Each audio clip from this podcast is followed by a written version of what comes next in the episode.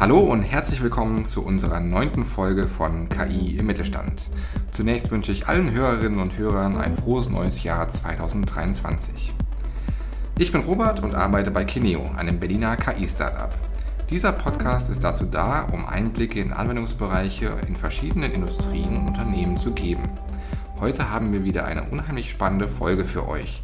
Ich spreche diesmal mit Richard Herz, CTO bei Sanoma Learning. Hallo Richard. Hallo Robert, freue mich total hier zu sein heute und frohes neues Jahr auch von meiner Seite. Schön, dich hier zu haben. Äh, lass mich dich einmal unseren Zuhörerinnen und Zuhörern vorstellen.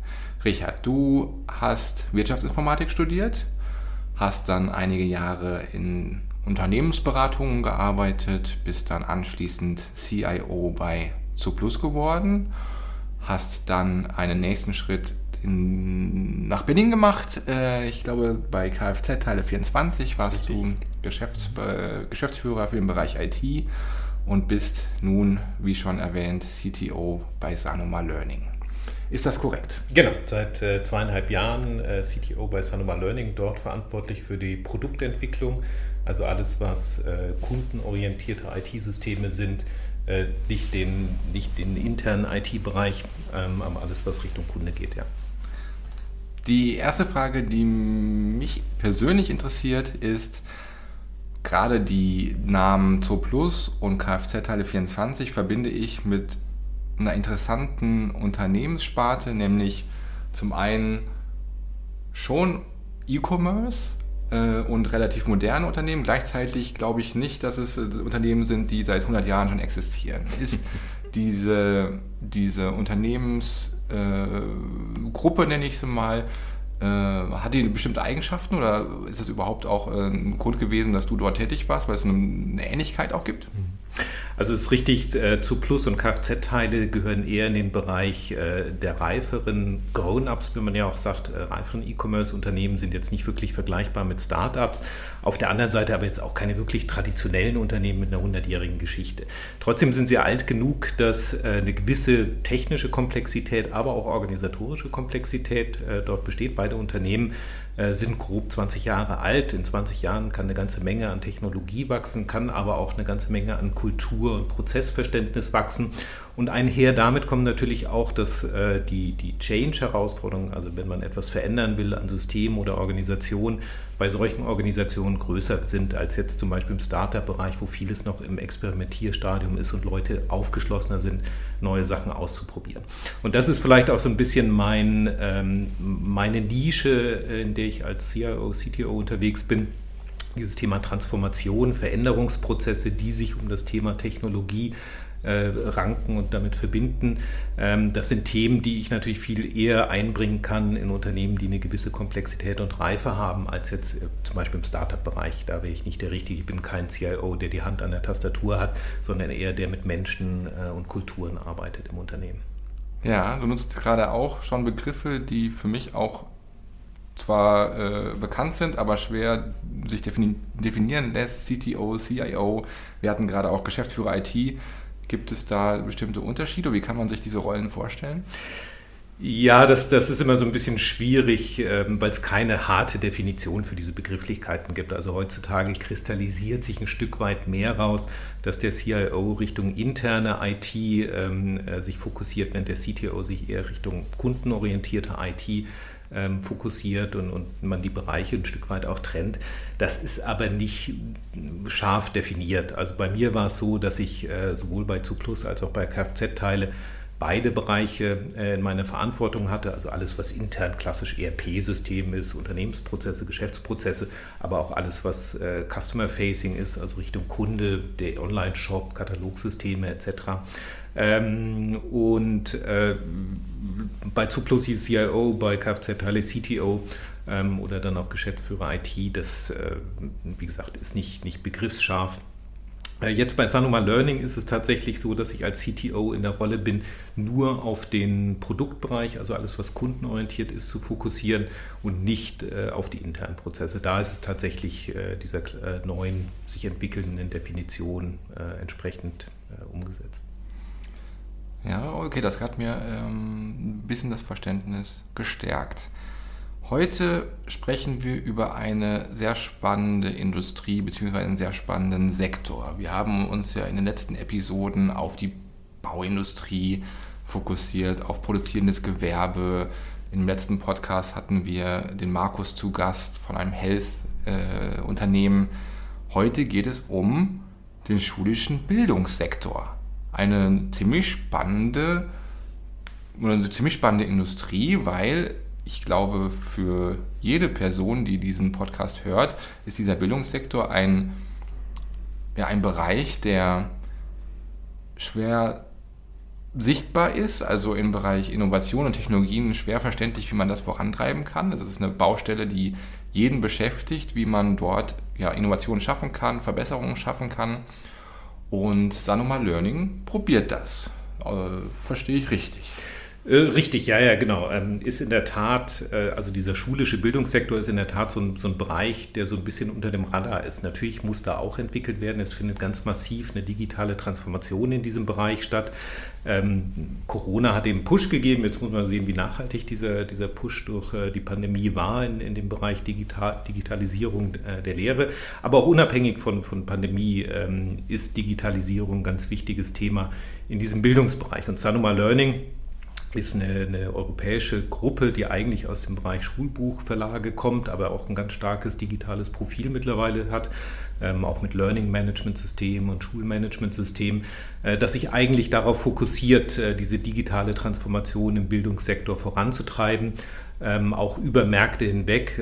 Also unsere Märkte spannen im Prinzip von Norwegen bis Spanien, Italien, aber dann auch von Niederlande bis Polen. Interessanterweise ausschließlich äh, Deutschland. Deutschland ist nicht im, in unserem äh, Marktbereich dabei. Ähm, aber in allen anderen Märkten versuchen wir auch über Märkte hinweg äh, digitale Innovationen ähm, in die Märkte einzubringen und mit unseren Kunden voranzutreiben.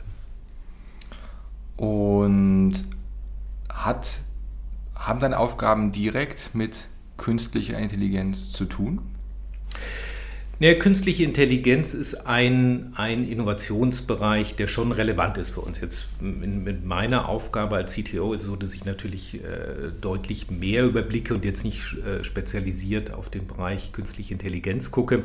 Ähm, aber es ist ein, ein relevantes Thema, weil wir, wir sehen verschiedene Trends ähm, äh, im, im Bereich schulische Bildung auf die wir reagieren wollen und können äh, mit Methoden äh, der künstlichen Intelligenz. Und äh, das ist eigentlich sehr interessant, sich anzugucken. Ähm, also zum Beispiel geht es oder sammeln wir auf der einen Seite sehr viel Daten natürlich über äh, den Lernprozess, über wie Schüler interagieren mit unseren Lehrinhalten, die wir bereitstellen, aber auch mit unseren Lehrplattformen, dem Learning Management System, wie der Lernprozess aussieht, wie auch die Interaktion zwischen Schülern und Schüler und Lehrer aussieht. Ähm, da ist ein reicher Datenschatz da, den man nutzen kann, um, den, um die Lernerfahrung ähm, besser zu machen, um den, den Lernerfolg zu erhöhen und, und Inhalte leichter zu transportieren äh, zum Schüler. Ähm, auf der anderen Seite geht es auch um den, den Lehrprozess aus Sicht äh, des Lehrpersonals. Hier ist es so, dass europaweit, äh, man hört es immer wieder, auch ein Mangel an Lehrpersonal da ist. Und die Frage ist, wie kann man das Lehrpersonal besser unterstützen, wie kann man Prozesse automatisieren, ähm, da auch mit Methoden der künstlichen Intelligenz, um einfach einem Lehrer mehr Potenzial zu geben, sich um die Schüler im Einzelnen zu kümmern, indem man ihm Aufgaben äh, abnimmt oder Aufgaben erleichtert. Und last not least geht es natürlich auch um die Frage, wie kann ich Inhalte selber agiler kreieren, wie kann ich schneller reagieren auf neue Anforderungen, die es an Lehrinhalte gibt. Ähm, und in all diesen Bereichen äh, kann man mit künstlicher Intelligenz wirklich das, die Produkte, die wir anbieten, ähm, auch, auch weiterentwickeln und tatsächlich eine bessere Lehrerfahrung sowohl für Schüler, aber als auch für Lehrer äh, anbieten. Bevor wir uns konkrete Anwendungsfälle anschauen und da tiefer einsteigen, kannst du mir und unseren Zuhörern und Zuhörerinnen nochmal verdeutlichen, wo liegt der Fokus bei Sanoma Learning? Liegt es eher beim Homeschooling oder wirklich bei den Prozessen in der Schule, wo eine Lehrer, ein Lehrer oder eine Lehrerin vor der Klasse steht? Oder wo helft ihr dort? Also Sanoma Learning ist tatsächlich in, in, seiner Strategie fokussiert auf das schulische Lernen, das in der Schule stattfindet oder im Rahmen der Schule. Also vor dem, für den Hintergrund der Pandemieerfahrung muss man auch sagen, kann auch als Homeschooling stattfinden, aber alles Lernen, das durch die Schule organisiert ist, würde ich mal sagen. Was wir nicht machen, ist äh, zum Beispiel den ganzen Tutoring-Markt äh, mit Nachhilfe zum Beispiel oder äh, auch einfach ähm, private äh, Arten von Weiterbildung, auch Hochschulweiterbildung ist äh, zum Beispiel außen vor. Also wir fokussieren uns wirklich auf Klasse 1 bis Klasse 12, ähm, äh, Primary School und Secondary School oder Grundschule und weiterführende Schulen. Wir kommen äh, sehr stark aus dem Inhaltsbereich, wie gesagt, ursprünglich Schulbuchverlage, ähm, aber sehen den Inhalt heutzutage tatsächlich nur noch als ein Element in diesem Kontext. Ähm, es geht auch darum, diesen ganzen diese ganze Interaktion in der Schule, aber auch die Organisation der Schule, die Administration der Schule äh, zu unterstützen mit unseren Produkten. Ich kann mir vorstellen, dass gerade der äh, Bildungssektor sehr hohe Regularien beinhaltet. Schränkt euch das in gewisser Weise ein oder stimmt das überhaupt? Also gibt es Gesetze dafür, wie man mit Schulungsdaten umgehen darf? Äh, also ja, das, man kann nicht einfach Lehrinhalte jetzt auf den Markt bringen, man kann nicht auch einfach ähm, äh, so sich ausdenken, wie man gerne Learn mit Learning Management System hat und kann auch nicht mit Daten machen, was man will. Es ist schon so, dass ähm, auf der einen Seite die Daten sehr schutzbedürftige Daten sind. Es sind Daten von Kindern, von Minderjährigen, es sind Daten über den Lehrprozess. Ähm, also zum Beispiel eine kommerzielle Nutzung von unseren Daten äh, ist eigentlich ausgeschlossen. Wir dürfen tatsächlich die Daten von, von Minderjährigen und Kindern nur nutzen äh, zur, zur Verbesserung des Lernprozesses. Es ähm, ist jetzt nicht so, dass man die einfach frei äh, nutzen darf und das wird natürlich auch stärker kontrolliert, als es jetzt zum Beispiel früher bei mir im E-Commerce-Bereich war. das ist eine ganz andere Art oder eine ganz andere Kultur, mit Daten umzugehen. Ähm, daneben gibt es natürlich noch viele weitere Regularien. Also die, die Zulassung von äh, Lehrinhalten in den verschiedenen Märkten ist in jedem Land ein bisschen anders äh, geregelt. Äh, da gibt es Märkte, die sind eher restriktiv, äh, wo man seine Inhalte zugelassen braucht. Dann gibt es andere Märkte, wo es eigentlich äh, total in der Kontrolle des Lehrers ist, was für Arten von Inhalten er verwenden möchte. Ähm, also da gibt es auch Regularien, die man sich, ähm, äh, mit denen man sich beschäftigen muss. Aber gerade im Bereich Technologie und dann auch mit dem Blick Blick auf äh, künstliche Intelligenz ist ja insbesondere das Thema Daten und Datennutzung von Relevanz. Und wie gesagt, da äh, sehr schutzbedürftige Daten und das äh, dementsprechend werden wir auch überwacht und müssen uns an, an spezifische Regularien halten. Ja. Werden die von den regionalen Bildungseinrichtungen vorgegeben oder von der EU oder von den Ländern? Oder es ist so, dass wir natürlich ähm, dem, äh, den, den, Datenschutzregularien der Europäischen Union unterliegen und auch da jetzt äh, spezifisch dann ähm, der KI-Richtlinie der Europäischen Union. Und dann gibt es natürlich die Umsetzung in die verschiedenen nationalen ähm, äh, Regelungssysteme, äh, Gesetze etc., ähm, wo man sich dann spezifisch nochmal damit beschäftigen muss. Wobei die EU schon einen guten Rahmen vorgibt, dass man jetzt nicht irgendwie für jedes Land andere äh, Implementierung von Prozessen oder Systemen braucht, äh, sondern da schon auf diesen, diesen harmonisierten Rahmen zurückgreifen kann. Das macht vieles in der Tat einfacher, als wenn man sich außerhalb der EU bewegen würde mit unseren Produkten. Mhm. Und kann man diesen Bildungssektor überhaupt überregional betrachten? Also, also diese ganze Thema Digitalisierung, Prozessoptimierung für viele Länder holistisch betrachten? Oder ist jedes Land, welche du ja eben auch schon aufgezählt hast, so unterschiedlich, dass, dass es eigentlich gar nicht möglich ist, dass jedes Land eigene Lösungen braucht? Ja, das, das ist eine sehr spannende Frage, mit der ich mich auch täglich auseinandersetzen darf. Ähm, weil wenn man sich die Historie von Sanoma Learning anguckt, sind wir eigentlich äh, eine, eine Gruppe von, von nationalen Verlagsunternehmen, die zusammenwachsen ich sage bewusst noch im Prozess des Zusammenwachsens sind. Und wenn man mit den einzelnen Unternehmen in unserem Verbund, in unserer Gruppe spricht, dann sagen die natürlich alle, jeder Markt ist spezifisch und äh, ich brauche ganz spezifische Produkte und habe ganz spezifische Anforderungen.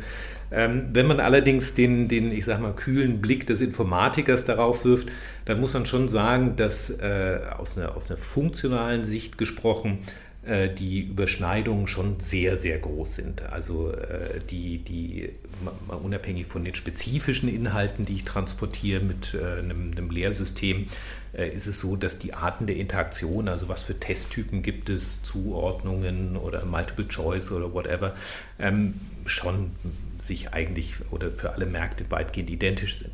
Es gibt dann allerdings äh, spezifische Sachen schon, äh, in besondere, insbesondere im Bereich Schulmanagementsysteme, zum Beispiel dann die Fragestellung, wer darf denn auf Notendaten eines Kindes zugreifen? Also es gibt äh, einige Länder, wo der Lehrer, auch der Klassenlehrer, nicht Zugriff auf den vollen Notensatz eines Kindes hat, sondern immer nur sein Fach angucken darf. Sowas muss zum Beispiel abgebildet werden in Systemen. Ähm, auch wie Zeugnisse erstellt werden, äh, unterliegt unterschiedlichen Prozessen, also von, äh, von Approvals, von Berechtigungen, von ähm, äh, ja, also. Äh, Darf ich das nochmal ja. äh, wiederholen? Es gibt Länder, wo der Deutschlehrer nicht wissen darf, was die Mathelehrerin ja, Ja, das ist, würde ich sagen, sogar, ja, weiß nicht, ob es üblich ist, aber es gibt einige Länder, in denen das so geregelt ist, wo der Lehrer wirklich nur äh, spezifisch sein Fach sehen darf. Ähm, es gibt dann auch äh, so Regularien, insbesondere wenn es jetzt in digitales Testen geht, dass der Lehrer nicht sehen darf bei der Bewertung, welches Kind jetzt die Antworten eingegeben hat, Ach. Namen, sondern dass er eine anonyme Bewertung macht, bevor es dann einem Kind zugeordnet wird. Es gibt sehr unterschiedliche Regularien, die man da betrachten muss. Aber ja, genau, solche, das, solche Fälle gibt es. Das ist eine gute Entwicklung, finde ich. Also ich bin davon überzeugt, dass meine äh, Lehrer damals abgeguckt haben. Der eine hat eine 4 gegeben, alle anderen haben auch eine 4 gegeben, so ja, ich muss sagen, für mich ist es immer schmerzhaft. Ich habe zwei Kinder hier in Berlin in der Schule, einen in der Grundschule, einen im, im Gymnasium. Ähm, und zu sehen, wie, wie weit wir in Deutschland sind oder wie, wie nicht weit wir in Deutschland sind mit diesem ganzen Thema digitale Lehre, da sind wir schon, müssen wir nochmal aufwachen und tatsächlich äh, auch, auch dieses ganze Thema vorwärts bringen im, im, in den deutschen Bildungsmärkten. Es gibt ja nicht den deutschen Bildungsmarkt, das ist ja jedes Bundesland wieder für sich. Das macht es auch nicht einfacher. Aber da haben wir noch einiges aufzuholen, absolut. Ist das auch ein Grund, warum Sanoma nicht, bei, nicht in Deutschland aktiv ist? Ja, auch mit, ähm, also das, man könnte ja sagen, es ist ein interessanter Markt mit seinen 80 Millionen Einwohnern, die wir in Deutschland haben. Ähm, aber dadurch, dass es sich tatsächlich zergliedert in lauter kleine äh, Bundesländer, ähm, klein, also oder Bundesländer, äh, dann ist jedes Bundesland wiederum nicht so groß, äh, dass es tatsächlich ein relevanter Markt wäre. Und äh, es gibt nicht den, den, harmonisierten Ansatz. Es gibt ein paar Bundesländer, die arbeiten zusammen in dem Bildungsbereich, aber es macht alles schrecklich kompliziert und ähm, schwierig, da auch reinzukommen. Also würden tatsächlich gerne mit ähm, äh, der, der, der, digitalen Erfahrung, die wir in dem Bereich haben, auch in den deutschen Markt gehen, aber es ist aktuell einfach nicht attraktiv. Schade. ähm, gut, vielleicht wird es ja noch. Mal schauen. steigen wir ein in konkrete Anwendungsfälle von künstlicher Intelligenz. Mhm. Hast du zufällig was vorbereitet? Irgendein konkretes Beispiel, wie ihr künstliche Intelligenz nutzt, um Mehrwerte zu schaffen? Ja, also vielleicht muss man als Vorwort sagen, wir sind auch erst in dem Prozess ähm, auszuloten, wie künstliche Intelligenz sinnvoll eingesetzt werden kann in den Bereichen. Wir machen natürlich ähm, äh, auch da unsere Experimente und Prototypen und haben auch schon den ein oder anderen äh, Use Case im Einsatz. Ähm, aber es ist jetzt noch nicht so, dass wir das breite Portfolio haben. Aber natürlich habe ich im Vorfeld auch mal darüber nachgedacht, was sind eigentlich die Themen, die, die interessant sind und wie kann man auch ein bisschen äh, zeigen, die, die Diversität des, ähm, des Einsatzbereichs. Ähm, und da fallen mir relativ schnell drei Bereiche ein, äh, in denen das Thema äh, künstliche Intelligenz für uns eine Rolle spielt. Das eine ist im Bereich tatsächlich des, des Lernens ähm, aus Sicht des, des Schülers, äh, wie er Lehrinhalte äh, einsetzt. Und äh, da sehen wir auch heutzutage in der normalen Nutzung des Internets, dass gerade das Thema äh, Recommendation, äh, also ähm, wie sagt man auf Deutsch, Empfehlung? Empfehlungen ähm, eine große Rolle spielt. Äh, in Online-Shops wird empfohlen, in Suchmaschinen wird empfohlen. Und natürlich ist es auch was, was man nutzen kann im Bildungsbereich, dass man sagt, okay, was ist denn spezifisch für ein Kind die Empfehlung, welcher Inhaltsschritt der nächste sinnvoll ist. Und das hängt ja von sehr vielen Faktoren ab, wie ein Kind lernt und, und was der beste Zugang zum Inhalt ist. Und äh, das ist wenig schematisch schwarz-weiß, sondern das ist schon tatsächlich etwas, wo man äh, tatsächlich durch Auswertung des Lernerfolgs eines, Spezif oder eines Kindes mit spezifischen Inhalten Rückschlüsse ziehen kann und, und Empfehlungen dann abgeben kann für das Kind, äh, wie es den besten Weg durch seinen Lerninhalt nimmt. Also das ist so ein Thema, mit dem wir uns sehr stark beschäftigen. Äh, Recommendations, Empfehlungen ähm, zum Thema Lernpfad und ähm, Inhaltsausspielung.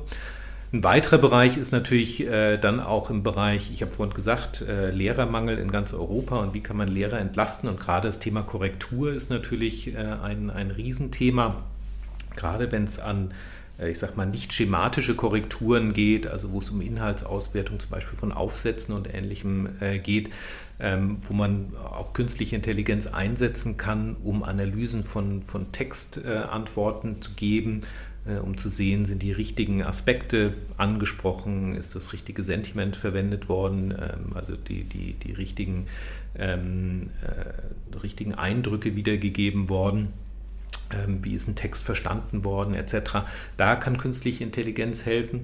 Oder auch, äh, last not least, wenn man, wenn man sich den, den Erstellungsprozess äh, von uns als Unternehmen anguckt, von Lehrinhalten, dann spielt das Thema Metadaten eine große Rolle. Metadaten in unserem Bereich sind äh, relevant auch zum Beispiel für den Abgleich mit, ähm, mit Lehrplänen, den nationalen Lehrplänen. Treffen wir tatsächlich die Inhaltsanforderungen, die ein Lehrplan äh, aufstellt und darüber zu ähm, äh, analysieren, was steckt in unseren Inhalten drin, wie matcht das auf die Lehrpläne, welche Metadaten sind die relevanten Daten, die wir dann auch in Kataloge einspielen, die dann dem Lehrpersonal zur Verfügung stehen. Ähm, da kann künstliche Intelligenz auch eine große Rolle spielen. Das sind zum Beispiel jetzt äh, dreimal rausgegriffen, neben vielen weiteren, äh, die man sich angucken kann in dem Bereich. Ja, lass uns gerne noch ein bisschen in die Tiefe gehen. Mhm wenn ich mir persönlich dieses Lernprofil eines Schülers oder einer Schülerin vorstelle, geht, ich meine, es gibt ja nun mal unterschiedliche Lerngeschwindigkeiten. Mhm. Bis wohin führt ihr diese Lernpfade? Läuft das darauf hinaus, dass dann bestimmte Personen auch hm, wie früher Überstunden machen müssen oder äh, zusätzliche Stunden, weil man erkennt, die Person oder der Schüler, die Schülerin lernt etwas langsamer oder optimiert ihr die Lernpfade so, dass im Prinzip jeder und jede den, den gleichen Stoff lernt in derselben Geschwindigkeit oder wie läuft das Ganze konkret, konkret ab? Na gut, es gibt äh, erstmal zwei Fixparameter und das eine ist ähm, tatsächlich das, das Zeitbudget, das angesetzt wird für ein Kind zum Lernen, das Zeitbudget, das ein, ein Kind nutzen soll, um sich mit einer Materie zu beschäftigen.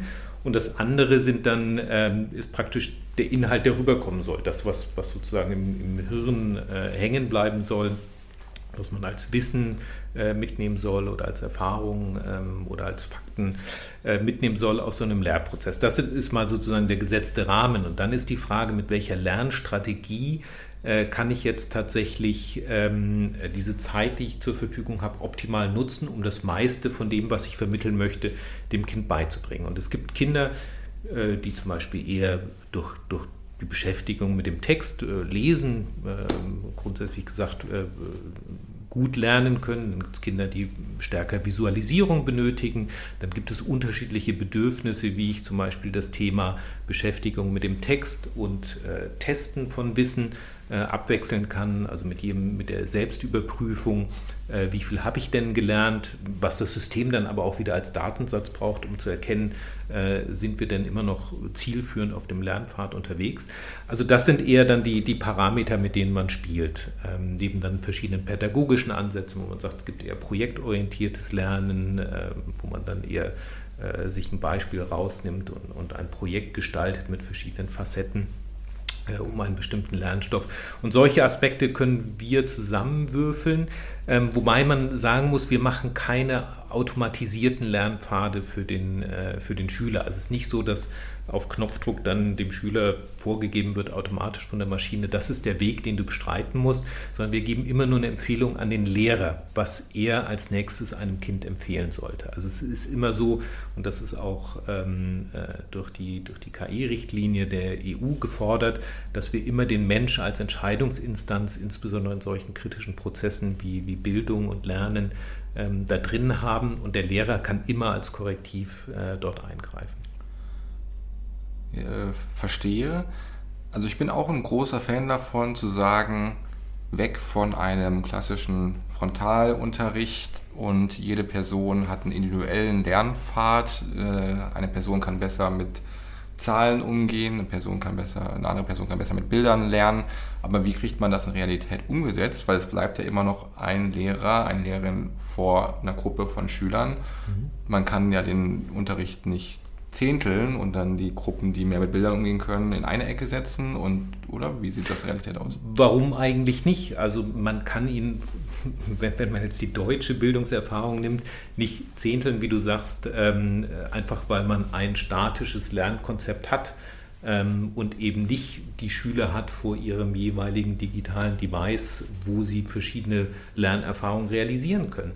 Und natürlich ist es aber auf der anderen Seite auch wichtig, also Schule und Lernen ist ja auch ein sozialer Prozess, äh, das immer wieder zusammenzubringen in der Klasse. Also jetzt nicht einfach 30 Schüler vor sich sitzen zu haben vor ihrem Tablet, die nur jeweils durch ihren Lernpfad geleitet werden und dann keine Interaktion mehr stattfindet, sondern natürlich ist das Gruppenerlebnis auch hochrelevant äh, für den Lernprozess. Ähm, aber ich glaube schon, dass durch Digitalisierung man wirklich verschiedene Lernstrategien innerhalb einer Klasse realisieren kann ähm, und, wir den Lehrer äh, dabei unterstützen können, dass es eben nicht ein Mehraufwand wird, sondern äh, tatsächlich bei gleichem Aufwand für den Lehrer eine bessere Lernerfahrung für die Kinder wird. Und das ist nicht Schwarz-Weiß im Sinne von, jeder hat wirklich alles individualisiert und jeder hat seinen ganz äh, individuellen Lernpfad. Ähm, das ist es auch nicht, aber es muss auch nicht das sein, wo wir herkommen, wo man sagt, man hat ein Buch, wo linear von A nach Z äh, der Inhalt durchgegangen wird, äh, ob das dem Kind schmeckt oder nicht. Also wir werden uns sicherlich da eher in der Mitte treffen, ähm, aber noch sind wir viel zu stark in diesem Bereich lineares Lernen und ich folge einem Lernpfad für alle Kinder. Und da müssen wir, glaube ich, wirklich weg von. Also zum Wohl der Kinder. Also tatsächlich glaube ich daran, dass, dass äh, das Bildungsniveau äh, unserer Gesellschaft und unsere Kinder, und da spreche ich auch von meinen Kindern, äh, tatsächlich profitieren können von einer viel stärkeren Personalisierung in dem Lernerlebnis. Mhm, sehr spannend. Und wenn wir das Ganze noch ein bisschen weiterspinnen, wie sieht die Zukunft aus des Bildungssektors? Was ist deine Wahrnehmung, wie sich das nicht nur in den nächsten zehn Jahren, sondern vielleicht auch 20, 30, 40 Jahren entwickeln wird? Oh je, da, da, das ist, ich glaube, die Frage ist zu groß für mich. Da bin ich dann doch wieder Wirtschaftsinformatiker und kein Pädagoge und auch kein, kein Wissenschaftler im Pädagogikbereich. Ähm, da will ich eigentlich gar keine Prognose äh, treffen. Also sicherlich, und da muss man nicht 40 Jahre in die Zukunft gucken, und das sieht man, sondern das sieht man jetzt schon in den Ansätzen, wird das Thema Digitalisierung eine weit größere Rolle spielen. Ähm, wir sehen äh, in, in anderen Märkten, in anderen Kontinenten außerhalb Europas ist das Thema Personalisierung und datengetriebenes Lernen schon viel weiterentwickelt ähm, als bei uns. Unter anderem auch deswegen, weil äh, Datenschutz eine geringere Rolle spielt, was auf der einen Seite Innovation befördert, auf der anderen Seite aber auch kritische Aspekte mit sich bringen kann, ähm, wo man sehr vorsichtig sein muss. Ich finde, da haben wir schon, schon äh, ein ausgewogenes Niveau in Europa. Wahrscheinlich bin ich zu sehr Europäer, um, um dann einen distanzierten Blick zu haben, aber da fühle ich mich auch schon wohl mit unserem Datenschutzansatz. Ähm, auf der anderen Seite sehen wir auch Märkte, wo das Thema Integration eine deutlich höhere äh, Rolle spielt im Lernprozess, also wie Lerninhalte, Lernprozesse, Lernmanagement und Schulmanagement miteinander verbunden werden als Systeme.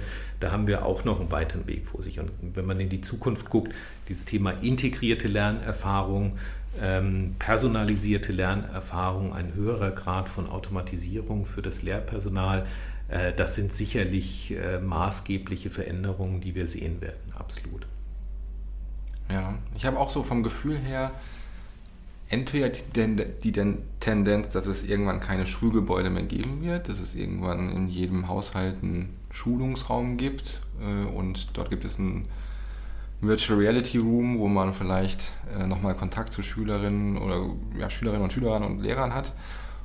Oder ob es dahin geht, dass irgendwann ein Roboter vor einem steht, der äh, die Lehrkraft ersetzt. Klingt, klingt beides gruselig für mich. Ähm, äh, also, weil wie vorhin auch gesagt, Schule tatsächlich ja auch was Soziales ist und Lernen auch was Soziales sein soll. Und ich meine, gerade in Unternehmen sind wir, wollen wir, dass wir, wir Mitarbeiter, Menschen haben, die teamorientiert arbeiten. Und wo kann man das am besten lernen, als in der, besser lernen als in der Schule? Also insofern hoffe ich dass ganz stark, dass die Schule erhalten bleibt äh, als Ort, wo man auch physisch zusammenkommt zum Lernen und zum Austausch. Schule hat so viel mehr als nur, nur Wissensvermittlung als Aufgabe und als Beitrag äh, für unsere Gesellschaft. Also insofern, ich hoffe nicht, dass wir äh, in den Zustand kommen, wo wir nur noch virtuelle Schulgebäude haben und unsere Kinder nur noch angedockt an irgendeine Maschine lernen. Äh, das zum einen. Zum anderen, was ich schon sehe, und das finde ich ganz interessant, wenn ich mit anderen Eltern diskutiere, ich glaube ehrlich, dass dieses Thema Buch aus Papier, ähm, also du hast vorhin gefragt, 40 Jahre in die Zukunft, ähm, da werden wir drüber lachen in 40 Jahren. Das braucht aber einen echten Generationenwechsel, also so wie Leute heutzutage verliebt sind in Papier. Bücher, gedrucktes Papier ist ein Kulturgut und das macht sicherlich Sinn, sich im Geschichtsunterricht zum Beispiel damit auseinanderzusetzen oder im Kunstunterricht. Aber dass man alle Inhalte auf Papier braucht, und ich sehe, was meine Kinder an, an Tonnen an Papier jeden Tag in die Schule schleppen, finde ich total ich persönlich jetzt äh, äh, total Nonsens. Ich bin kein Pädagoge ähm, und kein Sozialwissenschaftler, aber ich sage, ich brauche das nicht. Und ich gucke mich selber an und sehe, wie ich mittlerweile Literatur lese auf digitalen Geräten, äh, selber Notizen. Ich habe auch keinen Notizblock mehr, sondern benutze Tablets und ähnliches. Und das ist eine so viel bessere Erfahrung, als tatsächlich mit Papier zu arbeiten für mich dass ich glaube, das ist der Weg, den wir gehen werden. Und äh, vielleicht dauert es in dem einen oder anderen Markt länger, äh, je nachdem, wie konservativ die Gesellschaft ist. Ähm, aber sowas glaube ich schon. Also keine virtuelle Schule, aber digitale Schule, hoffentlich. Ähm, und Roboter, nein, ähm, wir müssen wirklich dahin kommen, äh, dass, dass wir den Lehrern äh, das Leben einfacher machen mit Automatisierung, mit Unterstützung, dass tatsächlich Lehrer Schüler besser betreuen können. Aber wir brauchen den Menschen ähm, äh, in dem Lernprozess auch als Lehrer. Ähm, eine Maschine ist immer nur so gut, wie, wie viel Daten sie kriegt, wie viel Daten sie erfassen kann. Das hängt dann wieder an, an konstruierten Systemen, die ein, jemand äh, sich ausgedacht haben muss, um diese Daten zu erfassen. Es wird niemals, oder wir sind noch weit davon weg, würde ich mal dann vorsichtig sagen, davon, dass eine Maschine denselben, äh, dasselbe Sensorium hat, um den Bildungsprozess eines Kindes, eines Schülers ähm, äh, wie eine Maschine, das, äh, das sehe ich nicht. Das, ähm, auch da ist das Soziale aus meiner Sicht so wichtig, ähm, dass wir hoffentlich keine Roboterlehrer haben werden so schnell. Klingt beruhigend. Ich glaube, auch meine Ideen waren jetzt äh, etwas unseriös beziehungsweise äh, mit sehr viel Halbwissen äh, geäußert, aber es hat sehr viel Spaß, diese Ideen nochmal mit dir einzuordnen und generell nähern wir uns dem Ende dieser Folge. Wir haben über Themen gesprochen wie die Definition von Begriffen wie CIO, CTO, Geschäftsführer IT, was sind da die Unterschiede und deine Erfahrungen. Dann haben wir uns über den äh, Schulsektor und äh, Bildungssektor unterhalten, welche Anwendungsfälle ihr mit Sanoma angeht. Die Personalisierung von Lernfaden war sehr spannend. Wie kann man Content ähm, in einer Schule auch an Schülern und Schülerinnen empfehlen?